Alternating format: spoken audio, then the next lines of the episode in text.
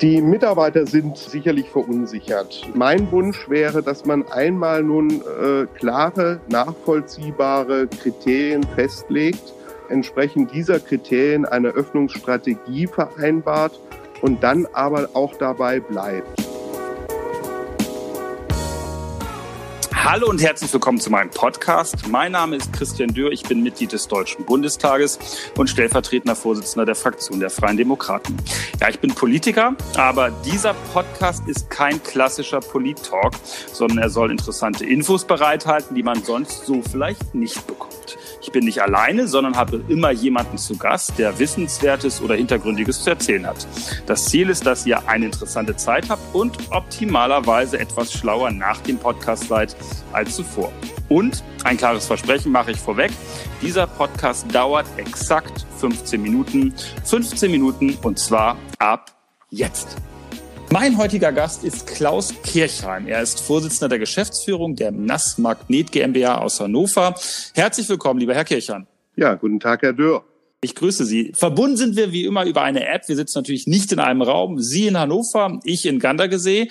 Die NAS Magnet GmbH ist ein, äh, ich würde mal sagen, sowas wie ein Hidden Champion wahrscheinlich, äh, würde man neudeutsch sagen. Sagen Sie uns ganz kurz, was Sie machen in Ihrer Firma und natürlich inwiefern Sie jetzt vom Lockdown betroffen sind. Wir sind eine kleine äh, Unternehmensgruppe in Familienhand, also ausschließlich äh, Familieneigentum, äh, sind an vier Standorten weltweit vertreten, in den USA, in New Baltimore, in Ungarn mit einem Produktionswerk, China und hier in Hannover. Wir beschäftigen uns mit der Entwicklung, mit der Produktion und mit dem Vertrieb von Magnetventilen und von elektromagnetischen Lösungen und bedienen damit ähm, verschiedene Industrien, äh, die Mobilindustrie, ich sage bewusst nicht Automobil, weil es über Auto hinausgeht. Ja. Äh, da ist auch die Eisenbahn dabei.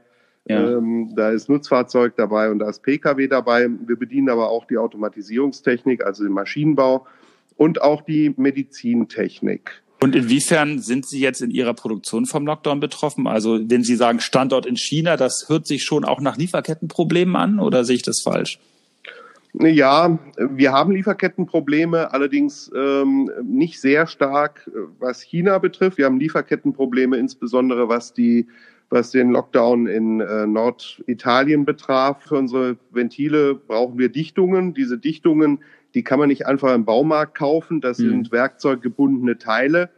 Ähm, das heißt, da Ersatzlieferanten zu finden, ist sehr aufwendig und langwierig. Und wir hatten große Probleme, diese Dichtungen zu bekommen aus Italien, die wir aber wiederum brauchen, um zum Beispiel solche Sachen wie Ventile für Krankenhausbetten oder für Beatmungsgeräte. Ja. Okay, das heißt, Sie haben sogar indirekt sind Zulieferer auch für Beatmungsgeräte, also für die Medizintechnikindustrie. Ja, das ist korrekt mhm. und äh, das hilft uns im Moment natürlich auch ein bisschen. Mhm.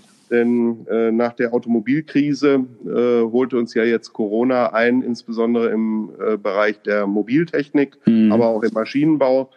Äh, auf der anderen Seite haben wir jetzt eine Sonderkonjunktur, was die Ventile für Beatmungsgeräte und für Intensivbetten betrifft. Insofern äh, erzählen Sie mal, wie, ähm, wie hat sich das in Ihrem Unternehmen geändert in den letzten Wochen? Verhalten sich die Mitarbeiter anders? Gibt es da Hinweise vielleicht auch von Behörden, wie man sich sozusagen in der Produktion verhalten, äh, verhalten muss? Weil wir hören jetzt ganz viel natürlich über äh, den Einzelhandel und das, was sozusagen äh, B2C-Geschäft ist, aber Sie machen ja vor allen Dingen B2B-Geschäft. Und ähm, wie läuft Produktion heute in Ihrem Unternehmen in Deutschland ab? Ab? Was ist anders als noch in der Vor zur Vor-Corona-Zeit? Die Mitarbeiter sind äh, sicherlich verunsichert. Wir haben ja alle erlebt, äh, sicherlich auch dem mangelnden Wissen über das Virus geschuldet, ja. äh, dass immer wieder neue Informationen kamen, die eine kurze Halbwertszeit hatten und die sich teilweise dann auch diametral widersprochen haben. Und ähm, das be beunruhigt ja jeden. Das hat natürlich auch unsere Mitarbeiter beunruhigt. Was uns gefehlt hat von der Regierungsseite, das war über Wochen eine klare Richtlinie, was wir in der Produktion tun können, mhm. um beim Auftreten eines Falls oder eines Verdachtsfalls ähm, die Schließung des Unternehmens zu verhindern. Wir haben dann selbst Maßnahmen eingeleitet, die wir für sinnvoll gehalten haben, auch in Zusammenarbeit mit unserem Werksarzt. Ähm, nun kam vor ungefähr einer Woche endlich ähm, eine Leitlinie von der Regierung, wie man sich aufzustellen hat äh, im Unternehmen. Und wir haben festgestellt, glücklicherweise, dass wir die übertroffen haben. Ja. Unsere Mitarbeiter sind jetzt auch ruhiger geworden und kommen auch wieder überwiegend zur Arbeit und reichen keine gelben Zettel mehr rein.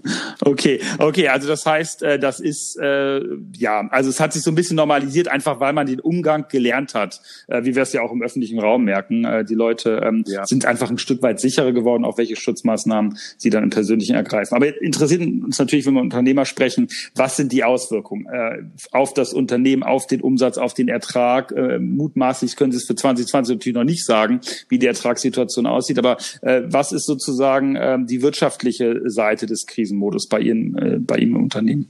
Also wir werden äh, dieses Jahr mit Sicherheit ganz heftige Einbußen haben. Äh, wobei ich mich etwas schwer tue, Herr Dürr, äh, nun zu differenzieren, was kommt denn aus der Automobilkrise. Ähm, die Verteuflung des Diesel hat ja dazu beigetragen, dass die äh, Automobilhersteller ohnehin schon etwas länger Probleme hatten. Ja. Was kommt daher und was kommt nun von Corona? Diese Differenzierung fällt mir schwer, aber ich äh, würde mal davon ausgehen, dass wir ungefähr 15 Prozent Umsatzeinbußen äh, haben werden dieses Jahr im Vergleich zu einem Normjahr. Und ähm, naja, also möglicherweise werden wir um die schwarze Null kämpfen müssen. Mhm. Was sind äh, Hilfen bisher? Also gibt es da sozusagen Dinge, wo Sie gesagt haben, das hat mir gefehlt, in dem auch was Regierung angeboten hat? Wir haben ja ähm, Bundeshaushalt äh, eine neue Schulden, sozusagen den Verschuldungsrahmen erweitert um 150 Milliarden Euro. Die Länder haben ein bisschen was getan. War da was dabei, wo Sie gesagt haben, das hat mir geholfen, das hätte mir geholfen, brauchte ich jetzt vielleicht aber auch noch nicht oder hat Ihnen was gefehlt? Also wir haben bisher noch keine Hilfen in Anspruch genommen und ich hoffe auch, dass wir es nicht, äh, nicht tun müssen. Äh, das Ganze hängt natürlich ein bisschen davon ab, wie ist die Disziplin unserer Kunden. Wir beliefern insbesondere Großunternehmen und stellen da leider fest, dass ohne, dass dort Liquiditätsnöte bestehen, mhm. äh, die ganz normale Bezahlung von Rechnungen teilweise um 90 Tage äh, verschoben wird. Das ist zwar klar vertragswidrig, aber was machen Sie da, wenn klar. das ein Großkunde mit Ihnen macht? Äh, wenn das noch eine Weile so weitergeht, dann werden wir sicherlich auch ähm, mit Herrn Althusmann über äh, Liquiditätshilfen sprechen müssen. Wobei das dann schwierig wird, und da komme ich zum zweiten Punkt ähm, Ihrer Frage, Herr. Ähm, wir sind Mittelstand. Äh, wenn wir einen Sofortkredit über die KfW-Bank beantragen würden, dann dürften wir unseren Geschäftsführern beispielsweise nur noch maximal 150.000 äh, Euro Gehalt inklusive Boni bezahlen. Mhm. Damit würden wir dann aber vertragsbrüchig werden, weil denen nämlich mehr zusteht ja. laut Arbeitsvertrag. Ähm, also an der Stelle wird es schwierig und ich frage mich da auch so ein bisschen, wo ähm, denn da die Gleichbehandlung mit den äh, Aktiengesellschaften Großkonzernen bleibt. Ich weiß nicht, ob ein äh, Vorstandsvorsitzer äh, bei einem großen deutschen Automobilhersteller mit 150.000 Euro zufrieden wäre. Ja. Sicherlich nicht. Nee, davon kann man ausgehen, dass man dafür niemanden bekommt in dem Bereich jedenfalls. Das heißt, äh, zurzeit Zahlungsziele, die verschoben werden ähm, und dadurch ähm, noch nicht aktuell, aber wenn man es länger anhält, klar, ich meine, dann hat man natürlich Liquiditätsherausforderungen, weil man vorfinanziert hat, klar, seine Produkte Produkte und äh, dann äh, sie abgesetzt hat, aber noch nicht be bezahlt worden sind. Also das ist sozusagen zurzeit das Problem eher mit wahrscheinlich mit größeren Konzernen, was sie da haben, oder äh, wer, wer ja, ist da, wer ist da etwas dreister unterwegs zurzeit? Ja, es sind ausschließlich die Großkonzerne. Ein äh, Unternehmen, ein sehr großer Kunde von uns, ähm, äh, wird gerade übernommen und möchte deswegen natürlich auch seine Kennzahlen mhm. äh, möglichst schön halten. Und ähm, da haben wir alleine äh, circa zwei Millionen Außenstände und zwar deutlich über Zahlungsziel. Mhm. Ähm, das sind dann Sachen, die, die bewegen sich in Größenordnungen, die tun einem dann schon weh. Mhm, verständlich. Ähm, inwiefern ist es jetzt, haben Sie Standorte in Asien genannt, aber der freie Warenverkehr der Europäischen Union, das war ja am Anfang der Krise auch ein Problem, weil teilweise LKWs aufgehoben wurden. Wie wichtig ist für Ihr Unternehmen ähm, der Binnenmarkt in Europa? Ja, das ist essentiell. Also ähm, wir, wir bedienen uns weltweit äh, äh, der Zuliefererschaft.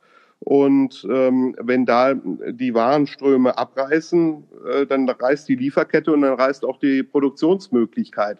Äh, es ist durchaus möglich, dass sie einen Teil für äh, drei, vier oder fünf Cent nicht haben und ähm, dadurch einen Umsatz von fünf, sechs oder sieben Millionen Euro nicht machen ja. können, weil dieses, weil dieses Teil so klein es ist, eben notwendig ist, um die Produkte zu produzieren.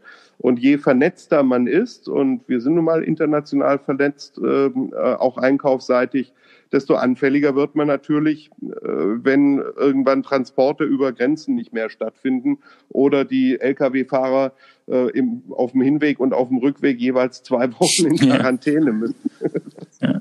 Dann, dann, dann wird zum echten Problem. Das heißt, dieser Binnenmarkt, aber natürlich auch darüber hinaus der internationale Warenverkehr ist eigentlich das, was ähm, die, ich sage nochmal das Wort Hidden Champions, also dieser deutsche Mittelstand, stark exportorientiert, das ist sozusagen ähm, ein Stück weit die Achillesferse zurzeit, kann man das so sagen? Ja, das kann man absolut so sagen. Und da hätte ich mir äh, ein konzertiertes Vorgehen der EU gewünscht. Ja ähm, denn schauen Sie mal, ich mache das mal an einem Beispiel fest. In, in Norditalien ein Lieferant von uns sitzt, der diese äh, Dichtung macht, von denen ich vorhin berichtet habe, und wir bekommen die nicht. Dann können wir keine Beatmungsgeräte produzieren. Und diese Beatmungsgeräte, die will aber gerne Norditalien ja auch haben für, für seine Corona-Fälle. Das heißt, man schneidet sich dort ins eigene Fleisch. Und die Komplexität dieser Lieferketten, die wurde, glaube ich, die war keinem Politiker äh, bewusst, als, er die Entscheidung als in getroffen Italien mhm. die Entscheidung getroffen wurde, äh, dicht zu machen. Mhm. Ja. Ja, ja, ja, das äh, glaube ich äh, war auch ähm, am Anfang gerade für den Süden, aber sicherlich auch für, bis hin zu Ihnen im Norden, da in Hannover, ein Riesenproblem, hören wir auch von anderen Mittelständlern. Jetzt ist ja die Frage, wie kommen wir aus der ganzen Nummer äh, wieder raus? Das Medizinische ist das eine. Konzentrieren wir uns auf das Wirtschaftliche. Ähm, also äh, die Frage nach einer intelligenten Öffnungsstrategie. Nun werden Sie viele Mitarbeiter haben, die wahrscheinlich auch Kinder in der Schule haben, Kinder im Kindergarten, in der, in der Krippe haben. Ähm, was könnte aus Ihrer Sicht äh, eine intelligente Öffnungsstrategie sein und was wäre der Wunsch an die Politik? Wenn man wenn man sieht, ähm, wie Corona äh, in Deutschland und äh, im Vergleich dazu im Ausland zugeschlagen hat, dann stehen wir, glaube ich, äh, was Gesundheit, die Gesundheit betrifft, recht gut da. Heißt aber auch, dass ähm, der Export äh, ins Ausland, wo Corona stärker zugeschlagen hat, sicherlich noch einige Zeit äh, äh, da niederliegen wird. Mhm. Das heißt, ähm, wir als Exportnation werden im Export unsere Umsätze vermutlich erst wieder irgendwann im Laufe des nächsten Jahres machen können. Wir sind also darauf angewiesen, dass unser Binnenmarkt so ein bisschen das ersetzt, was wir ansonsten an äh, Umsätzen gemacht haben. Mhm. Und wie kriegen wir das denn hin? Das kriegen wir nicht hin, indem wir hier Beschäftigung verhindern, sondern nur indem wir natürlich äh, mit Rücksicht auf die Gesundheit, aber die Beschäftigung möglichst schnell wieder hochfahren. Wenn Gastronomen und Hoteliers äh, fürchten müssen um ihre Existenz, dann werden sie keine neuen Autos kaufen, auch keine neuen Kaffeemaschinen und keine neuen Herde. Äh, insofern fehlt uns da doch sehr viel. Eine intelligente Öffnungsstrategie müsste sicherlich alle Bereiche äh, umfassen. Mhm. Und mein Wunsch wäre, dass man einmal nun äh, klare, nachvollziehbare Kriterien festlegt und entsprechend dieser Kriterien eine Öffnungsstrategie vereinbart und dann aber auch dabei bleibt. Also nicht hin und her springen äh, beim, beim Thema Öffnung, sondern eine Linie durchziehen. Und das Spannende ist ja, Sie sagen als jemand, der vorhin erwähnt B2B-Business macht, aber wir müssen auch aufpassen, dass die Binnennachfrage erhalten bleibt. Das heißt, dass der Binnenkonsum funktioniert, weil Sie schon äh, sagen, demnächst sind auch Sie als Unternehmen auf ähm, eine vernünftige Binnenkonjunktur angewiesen. Das ist ja, ähm, hört man sonst, also habe ich jetzt zum ersten Mal von jemandem gehört, der ähm, sich eigentlich komplett auf äh, den B2B-Bereich und die Produktion konzentriert. Also das ist für Sie auch ein Aspekt. Schauen Sie, Herr Dürr, wenn, wenn der Verbraucher kein Vertrauen hat und nicht kauft, dann wird der Hersteller von Verbrauchsgütern äh, auch keine Maschinen brauchen, in denen unsere Ventile drin mhm. sind. Das ist eine Kette, die setzt sich bis zu uns fort. Also das heißt, ähm, die, der Appell, an Bund und Länder, jetzt müssen wir mal langsam an den Punkt kommen, wo klar ist, wie wir uns verhalten im Unternehmen. Das haben Sie vorhin gesagt, da fehlt ihm am Anfang auch ein bisschen die Klarheit, wie auch die Mitarbeiter waren dann verunsichert. Und zum Zweiten, wie verhalten wir uns in der Öffentlichkeit? Ähm, also ich würde mal sagen, sag ich jetzt mal, die Maske ist schon okay, äh, wenn dann die Läden wieder aufmachen dürfen. Ähm, wir haben ja zurzeit in Niedersachsen, ich weiß nicht, ob Sie davon gehört haben, die verrückte Überlegung, 50 Meter im Umfeld von Eisdielen darf das Eis nicht geschleckt werden. Äh, das sind so Dinge, die wahrscheinlich äh, eher bei Ihnen Kopfschütteln hervorrufen. Das ist völlig richtig. Ich verstehe auch nicht, Herr Dürr, warum äh, Restaurants, die äh, beispielsweise einen Außenbereich haben, gerade jetzt, wo der Sommer droht, äh, warum die nicht wenigstens mit 50 Prozent der bisher zugelassenen Gäste dort äh, ihr Restaurant betreiben dürfen. Dann wären Abstände, äh, wäre die Einhaltung von Abständen wäre möglich und die dürfte dann meinetwegen auch sehr, sehr genau kontrolliert werden. Aber wenn man nun den Sicherheitsabstand hat, Warum will man nicht die Restaurants wieder aufmachen? Ja, Herr Kircher, die Zeit ist geflogen. Ich will mich okay. ganz, ganz herzlich bei Ihnen bedanken. Super gerne. Super, wunderbar. Vielen Dank für den Einblick in diese Branche und ähm, toi, toi, toi, bleiben Sie gesund, ähm, Sie und Ihre Mitarbeiter und natürlich unternehmerischer Erfolg für Sie. Besten Dank, Herr Dörr. So, ganz herzlichen Dank fürs Zuhören. Ich hoffe, es hat euch Spaß gemacht. Ihr habt äh, ein bisschen was erfahren, was ihr vorher vielleicht noch nicht so wusstet oder noch nicht so gesehen habt. Ähm, gerne Feedback und zwar über die üblichen Kanäle an meine Adresse im Deutschen Bundestag, christian.dürr.bundestag.de oder natürlich über die Privatnachrichtfunktion von Twitter, von Facebook und von Instagram. Ähm, gerne hören wir nicht nur Kritik, sondern auch ähm, anderes Feedback, Vorschläge für neue Gäste und natürlich Fragen an neue Gäste. Also, wenn ihr was auf dem Herzen habt, sagt Bescheid. Bis dahin alles Gute und bleibt gesund.